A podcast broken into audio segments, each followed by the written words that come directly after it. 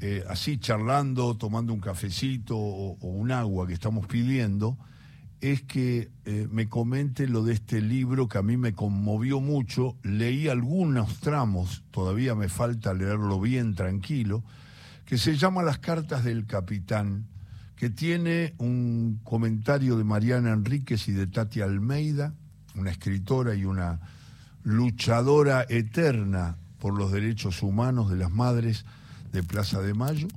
Y la sensación que tengo, Hugo, es que es un libro que tiene mucho que ver con tu historia familiar. Eh, ¿Qué tal, Ale? ¿Cómo, ¿Cómo estás? Eh, bueno, eh, primero, las felicitaciones por el nieto, porque increíble lo que sabe de fútbol y cómo lo sabe y lo dice, cómo sabe para ¿Cómo lo decirlo. expresa? No, increíble. Increíble, la 11 verdad. años. Sí, además debe tener buena memoria, cosa que uno ya le flaquea. Se la acuerda memoria. mucho, se acuerda mucho. Claro. Y el fútbol, viste, que nos cruza a todos y es parte de lo que es este libro, ¿no? Estaba mirando que en algunos momentos, las ahora explicás bien las cartas del capitán, por qué se llama así. Son cartas que te manda tu padre en el momento Sí. que vos estabas preso. Claro, yo estuve detenido nueve años, este, obviamente por motivos políticos, este, durante la dictadura. Claro. Eh, y bueno, mi padre eh, me acompañó, mi familia en general, pero este libro está dedicado a las cartas que él me mandaba, porque además tenía la particularidad, papá, de que era un oficial de las Fuerzas Armadas. O sea, él era un capitán del ejército que había militado además este, en los grupos más antiperonistas de las Fuerzas Armadas. O sea que él tenía una convicción muy diferente a las que tenía yo. Y a pesar de eso, digamos, eh, primó el amor del padre hacia el hijo, ¿no? Este, y las, las diferencias las mantuvimos siempre. Es decir, papá falleció en el 89, yo salí en libertad en diciembre del 83, poco antes de que asumiera Alfonsín Alfonsín, claro. y tuvimos la posibilidad de nuevo de ir a la cancha a ver a River juntos, nos unía la pasión por River, ¿no? Sí. Sí, acá estoy viendo, por ejemplo, que el segundo capítulo, el primero es una carta de tu padre, la primera carta del libro, después de, la, de lo que dicen Tati Almeida y Mariana Enríquez, el cumpleaños de un preso político. Sí. ¿Esa es una primera carta que te manda tu padre? Claro, es la primera carta, es el primer cumpleaños que yo este, estaba detenido. En el año eh, 75 cumplí los 22 años. Y ahí es la primer, el primer cumpleaños que pasé adentro. En realidad el libro eh, es una compilación de las cartas que yo encontré en la casa de mi mamá este, cuando la vacié después de que falleció. Ajá. ¿Y por qué las tenía? Porque mucha gente eh, me pregunta, ¿no? Digo, ¿cómo es que las cartas que él te había mandado las tenía él? Y esto se debe a que había un mecanismo, sobre todo en la cárcel de Magdalena. Este, yo estuve en varias cárceles, estuve en Magdalena, Sí, sí. en Rawson, en Devoto, en Caseros. Sobre todo en la cárcel de Magdalena, estas cartas son del periodo entre el 75 y el 81. este, eh, nos daban poco tiempo para leerlas, a veces ni siquiera podíamos terminarlas, teníamos que leerlas adelante del guardia, que nos las entregaban obviamente eh, pasa, el sobreabierto y la carta había pasado por la requisa, no podía contener noticias políticas, ni económicas, ni actualidad. Solo temas familiares o, Claro, o anales, ¿no? claro, claro. Y eh, la, en la tapa del libro tiene un sobre, la foto del sobre con un sello rojo, que es una R, que es que había pasado por requisa. Ah, Y esas cartas, claro, entonces le ponían el sello requisa, que quería decir que este, había pasado por requisa, el sobre abierto, este, o sea, no lo hacían clandestinamente, Claro. era legal entregar las Sí. cartas absolutamente abiertas y leídas. A veces ellos tenían mucho más tiempo que nosotros para leerlas porque nos las daban minutos y nos las retiraban. ah, claro. Y después que las retiraban, algunas de ellas se las tiraban y otras las devolvían este, a la familia. Entonces mi padre las tenía guardadas, mi madre. Este, Mirá cómo empieza la primera, que te la vas a acordar seguramente. Querido hijo, cuántos recuerdos vienen a mi memoria ante tus próximos 22 años. Porque en estas circunstancias no puedo menos que evocar tu pasado, que es un poco nuestra vida y a la vez nuestro propio pasado. Y pasan por mi mente dice el capitán escribiéndole a su hijo Hugo Soriani que estaba preso, como un torrente las imágenes de tu infancia, tus juegos, las enfermedades y los peligros corridos, tantos años de desvelos y preocupaciones que son comunes a todos los padres y que constituyen la esencia de la vida. Mirá que recuerdo y, y por supuesto que se emociona Hugo, porque son los recuerdos que él, que vos encontraste eh, no, no los viviste tanto en la lectura cotidiana de las mandadas, porque no te daban tiempo Exactamente. a leerla. Cuando lo hiciste todo junto, me imagino que fue una decisión la de ponerlo en un libro Claro. y una emoción que no te dejaba eh, sin lágrimas los ojos. Sí, mirá, yo cada vez que, que la leo o que la escucho, en este caso en tu voz, ¿no? que además tienes una particular Gracias. este, eh, manera de decir y manera de leer que llega este, muy profundo. Gracias. Y la verdad que, que sí, que como vos decís, cuando yo las, primero las descubrí y me senté de a poco a leerlas. Y es como que eh, algunas, obviamente no me las acordaba, otras ni siquiera me habían sido entregadas. Siempre volviste. Claro. Volviste al pasado. Claro. Porque ese era cuando vos estabas con ellos, Claro. cuando vos eras un pibe. Esa, esa carta, sí, papá recuerda, obviamente, ahí hace un raconto de los, de los eh, temas que cualquier padre vive con su hijo de Lógico. pequeño, ¿no? Las enfermedades, los juegos, dice. Sí, sí. Él era muy, muy compañero. Este, Un padre muy presente. muy amoroso, ¿sí? muy presente, absolutamente presente. Ah. Por eso digo que a pesar de las diferencias políticas que uno, que nosotros siempre tuvimos, siempre fue un padre muy, muy de arropar, de abrazar, muy ¿Discutiste cariñoso. mucho? Muchísimo, muchísimo. ¿Cómo eran las discusiones, Hugo? Bueno, eran las discusiones En de. distintos tiempos fueron. Eh, mirá, fueron desde que yo empecé a militar, que empecé en tercer año del colegio secundario del Hipólito ¿Qué Vieites, edad tenías? y tenía 16 años. Claro. Este, yo primero una militancia cristiana en la acción católica Sí, sí. Y de ahí la aproximación ya a los sectores eh, más desposeídos, el trabajo en las villas, el trabajo con el padre Mujica, en- te estoy hablando del año 73, 72, 73. Terminé el secundario en el 71, donde empecé a militar en el centro de estudiantes. Sí, sí. Y bueno, ahí empezaron las discusiones. Un oficial antiperonista, eh, digo yo, era eh, miembro de una organización de izquierda, del PRT. Muy antiperonista. Muy antiperonista, Ah, pero con la particularidad, yo lo hablaba el otro día, de que en las elecciones cuando vuelve Perón, en los 70, luego de Cámpora, Sí. este, en las elecciones del 73, papá lo vota a Perón. ¿Pero por qué lo vota a Perón? Porque él analizaba que era el único capaz de poder parar el tema de la lucha guerrillera y las organizaciones armadas. muchos lo hicieron por eso. Claro, él dijo, el único que puede pacificar este país va a ser Perón, porque es un líder popular, más allá de, la, de, de- de su posición política, lo reconocía como un líder popular. Que además vino con esa idea, Perón, de, pacificar y de reunir y de poder. Claro. Y además con la idea seguramente secreta de morir en la Argentina, ¿no? Sin duda, Porque eso pasó un año después. sin duda, pero creo que los hechos, más allá de la sabiduría de Perón, ¿no? que también uno lo ha resignificado, este, en los 70 soplaban otros vientos. Y esos vientos que soplaban en los 70 hace que el hijo de un militar de las Fuerzas Armadas con una relación fantástica con su padre en el terreno del deporte, de los amores, Claro. hasta de la música, porque Los mi padre afectos, los amigos, todo. todo, todo. Está Además, la vida ahí. Sí, Ahí. absolutamente. Además, mis amigos lo adoraban a mi viejo porque mi viejo era el que nos llevaba a jugar al fútbol al Parque Centenario. Muy compañero, Muy vos. compañero, tal cual. Y esa, esa diferencia política este, no primó. Nunca en- alejó, los alejó. No, no. Estuvimos discusiones muy, muy encontradas, muy fuertes, pero eh, los dos poníamos el pie en el freno cuando veíamos que ya la cosa se ponía muy densa y nos agarramos del salvavidas de la banda roja. Los dos hinchas de Muy River. bien.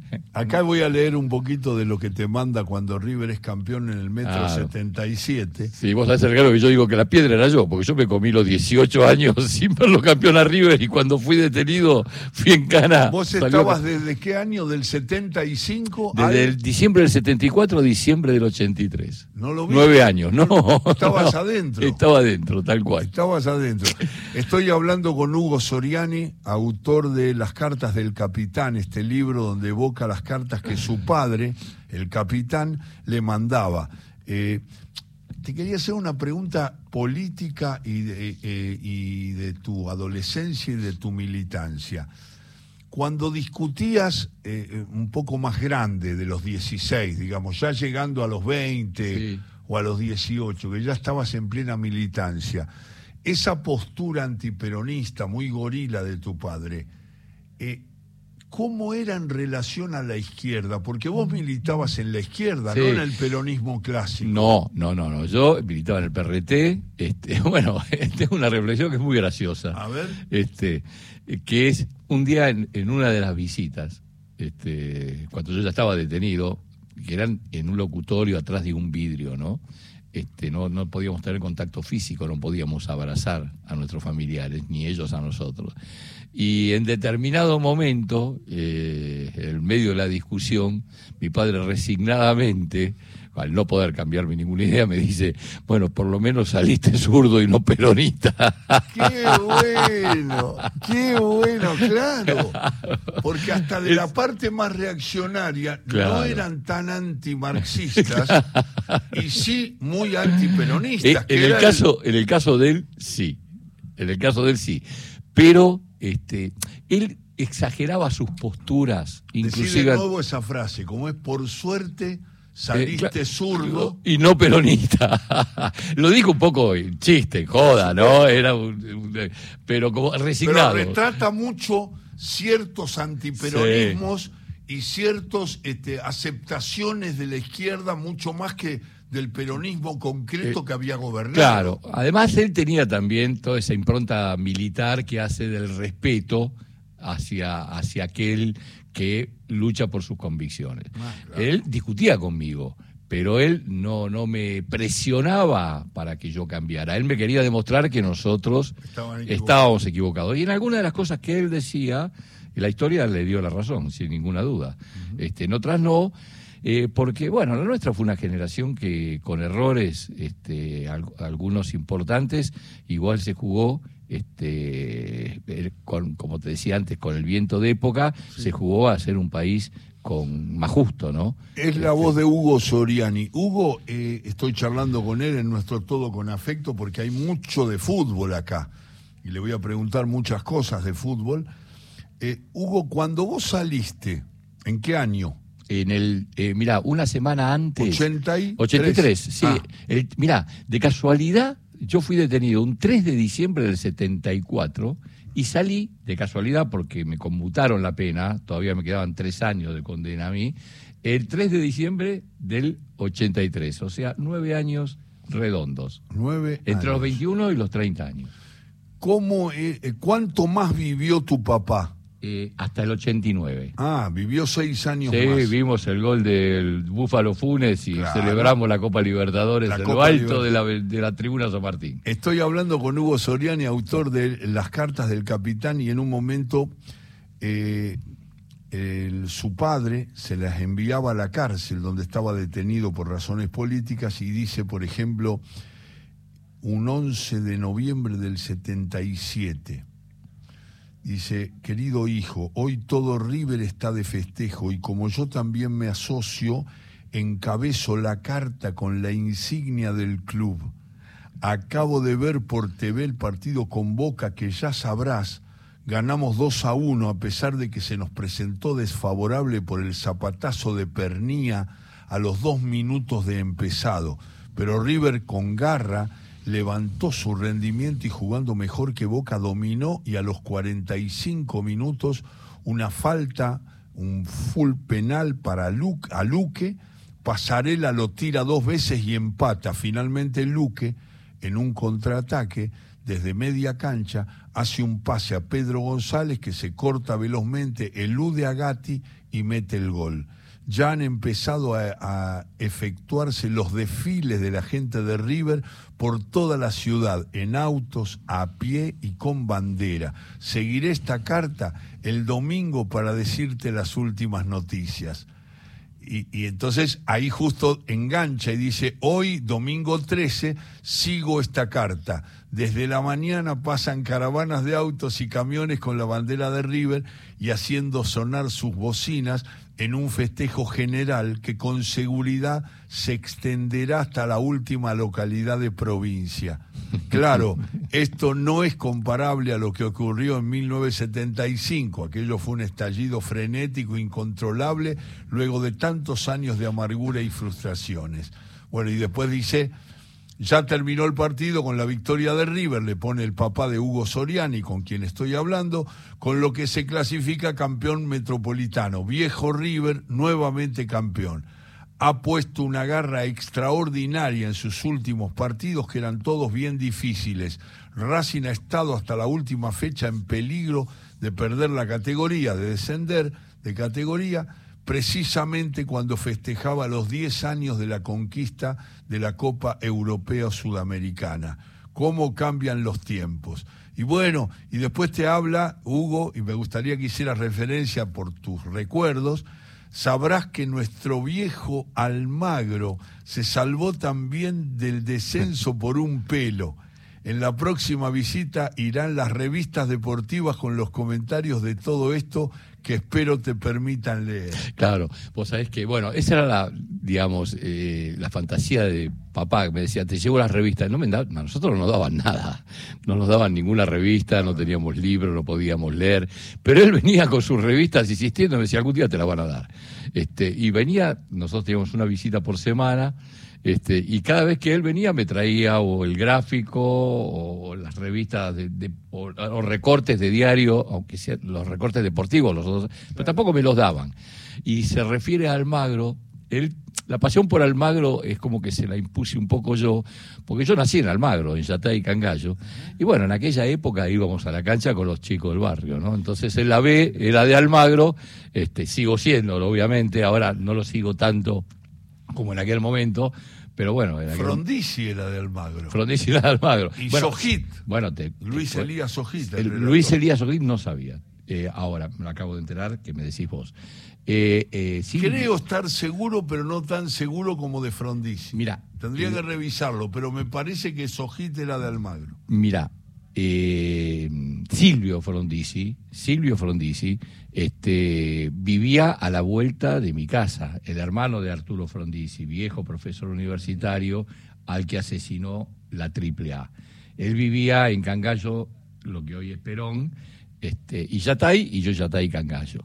Este, inclusive en el año, a él lo asesinan en el año 74 eh, no me acuerdo exactamente el mes, pero yo me acuerdo porque yo estaba haciendo la, el, servicio militar.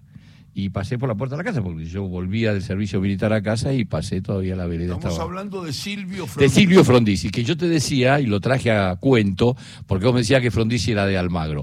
Arturo en Almagro. Y Silvio vivía en Almagro. Ah. Eh, ¿Entendés? El hermano de Arturo, este, que fue eh, al que asesinó la AAA, que lo acribilló, lo sacó de la casa y al yerno que salió a defenderlo porque vivía en el piso de arriba, lo ametrallaron ahí en la puerta de la casa. Ideológicamente, Silvio y Arturo no tenían nada que ver. No, nada que ver. No, bueno, Arturo era desarrollista, Silvio era marxista-leninista, profesor. Directamente. Dos intelectuales importantes, más allá de sus posiciones políticas. muy joven. Eh, Silvio, Silvio Frondizi. Eh, bueno, mirá, como yo era pibe, tenía 20 años, una persona de 50 me parecía viejo. la verdad que no sé a qué edad, qué edad tenía Silvio. Lo que sí tenía una trayectoria importante académica como profesor universitario y como intelectual, varios libros escritos. Era una de las cabezas pensantes de la izquierda argentina, ¿no? Estoy hablando con Hugo Soriani, mientras tanto miramos de reojo el partido que están empatando 0 a 0. Yo estoy mejor que vos porque estoy de frente, entonces le hago señas para verlo. costado y veo por los, por los reflejos que vienen del, televisor. Se perdió un gol Manchester recién, por eso te hice la seña. Recién una jugada muy profunda del Manchester, se salvó el Inter domina el Manchester. Son 28, 29 minutos que hay del primer tiempo. Pero el Inter bastante bien, ¿eh? El Inter le ha jugado muy buen partido. Sí. Y, lo estamos viendo, están jugando en Estambul, en Turquía, y es la final de la Champions, League y aquí la estamos viviendo en nuestro todo con afecto, con los recuerdos de este, las cartas del capitán, las cartas que le mandaba el padre. Acá encontré una a Hugo Soriani, Hugo, que es creo que es cuando tu viejo se va a Bahía Blanca. Sí, él va, sí, sí, tal Y, cual. y dice el amor por River y el recuerdo de sus días en Bahía. Dice, querido hijo, ya estoy de vuelta de mi viaje a Bahía. Tengo que confesarte que después de 40 años encontré totalmente otra ciudad, diferente a la vieja Bahía que yo conocí en mi juventud y de la cual no queda nada. Todo esto confirma mi teoría que el pasado ha muerto, las antiguas estructuras, los viejos edificios y hasta las personas ya no existen. El progreso ha derrumbado todo.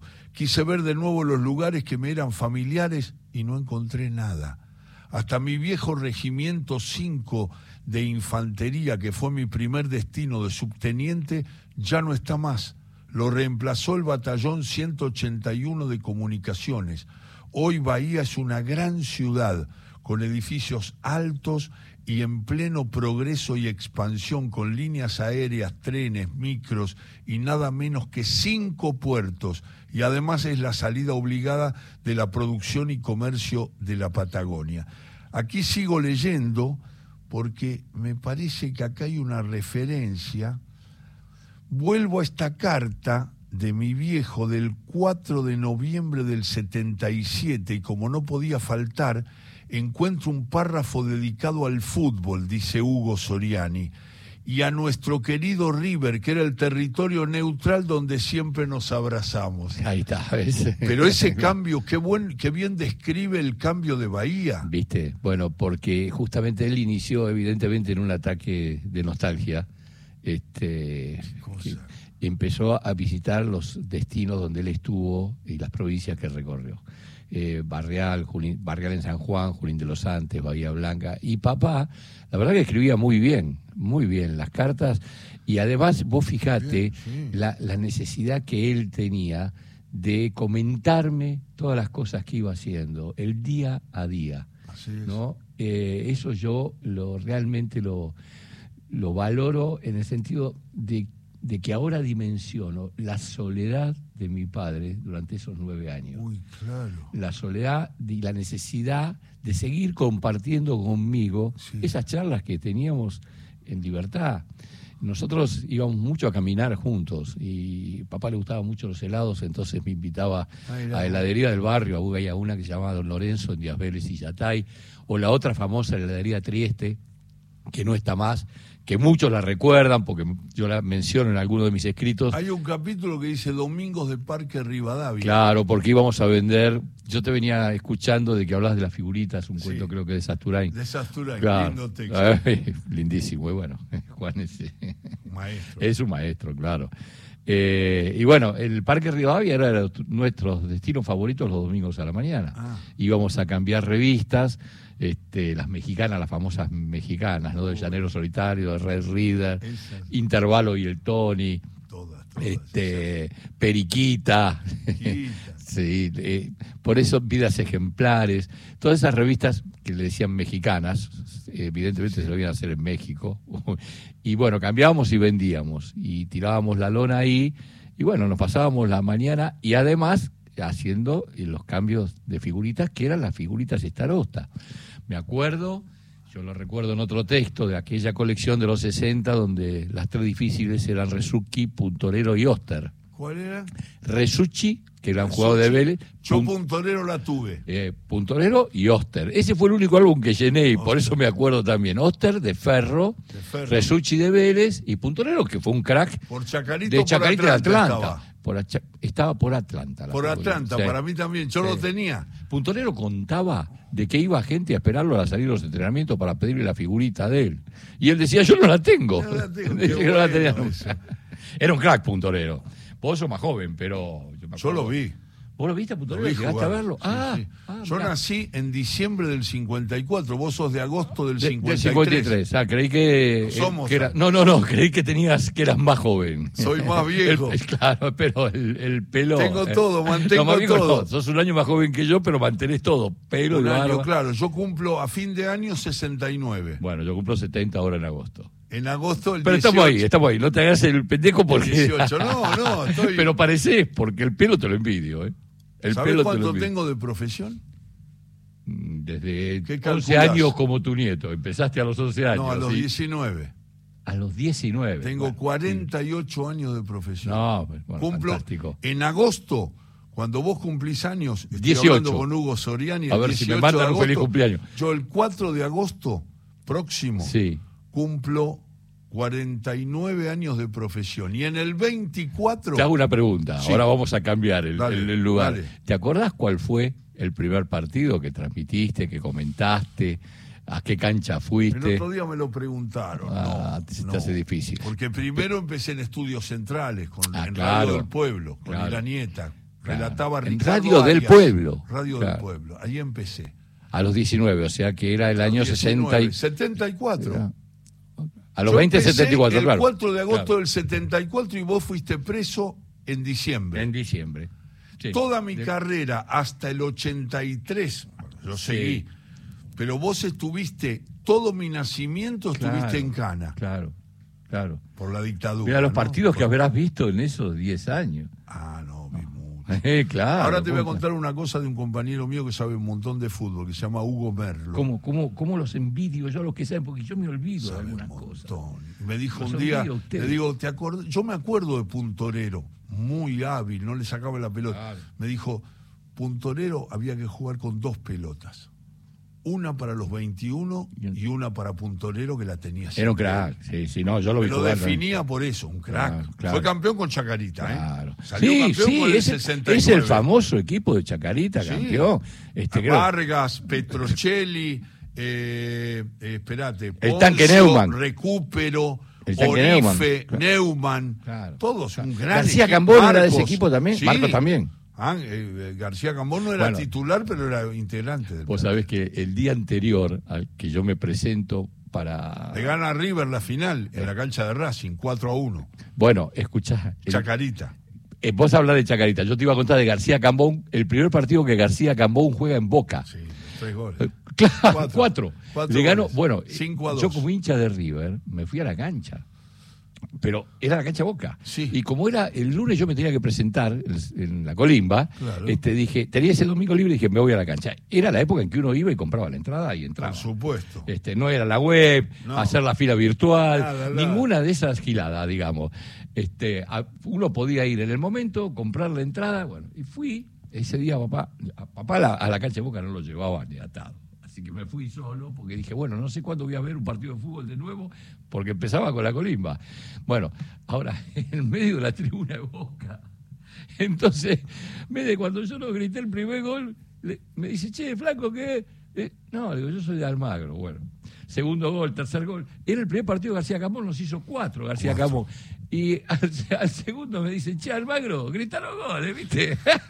Almagro, claro, no me creyó nadie de que era Almagro. Te ¿viste? identificaron, pero Totalmente. no te habían creído. No, che, Almagro, grita los goles. Quería que grite los goles Boca, ¿viste?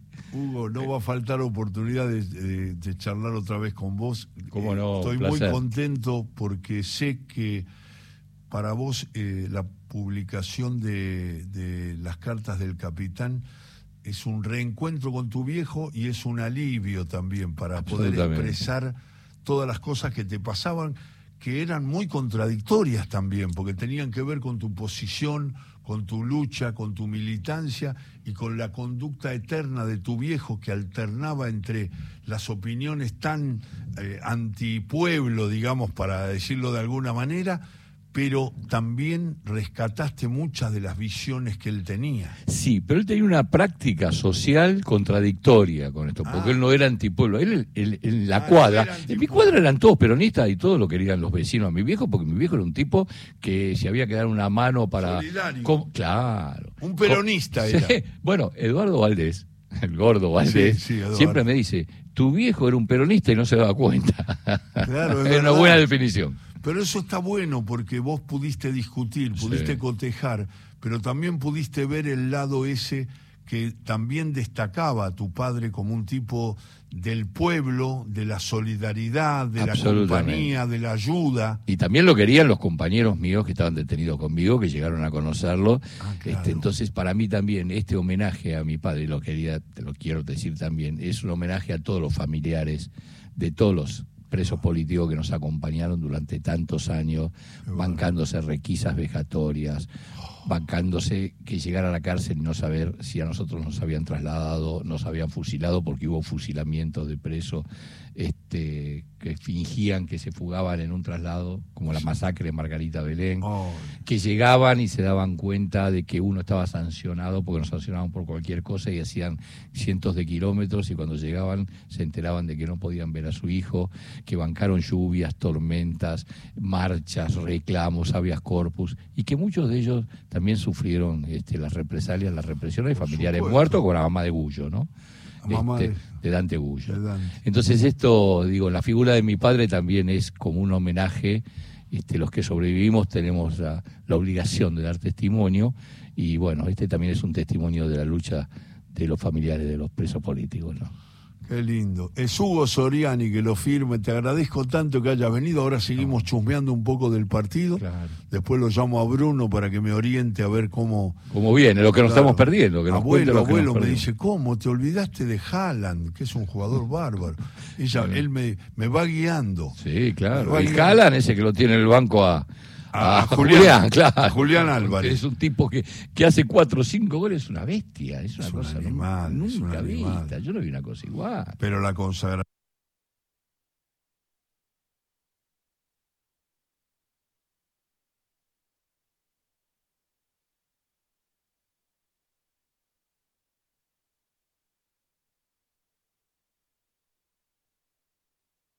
De Julián en el Mundial es Ah, asombrosa. bueno, Jugó bueno. como si fuera Kempes. Pero seguro, un pibe de 22 años que se va a ganar todo. Si llega a ganar hoy, ya se ganó todo a esa edad. Y, la, y, la, y la- las generaciones, nuestros hijos, nuestros nietos pudieron ver a Argentina campeona del mundo. Qué lindo, ¿no? Eso está bueno porque nosotros habíamos visto. Vos en tu caso, por tus circunstancias. Pero en el 86 sí. Pero yo vi, ah, claro, vos viste el 86 Claro. y disfrutaste el de, de Bilardo y Diego. Es Bueno, absolutamente.